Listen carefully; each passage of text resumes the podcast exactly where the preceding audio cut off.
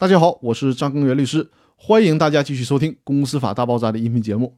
今天和大家聊的话题是公司决议无效不成立可撤销认定的规律性总结。让我们再重览一下公司决议无效不成立可撤销诉讼的界定问题。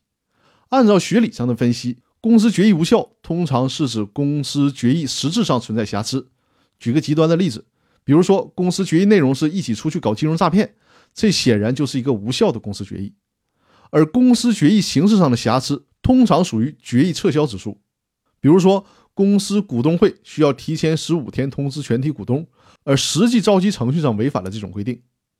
这就属于公司决议可撤销指数。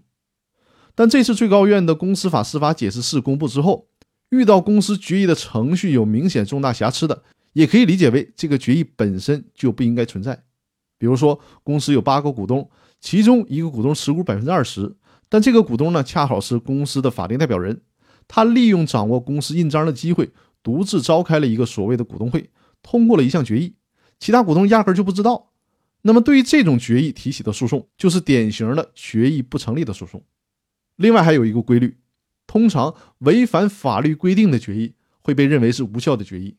如果是违反公司章程规定的决议，那么通常会被界定为是可撤销的决议。以上呢，就是对公司决议无效不成立可撤销这种认定标准的一种规律性总结，帮助大家掌握这三个概念的规律性。那好，我们这一周的分享就到这里，更多内容我们下周继续，谢谢大家。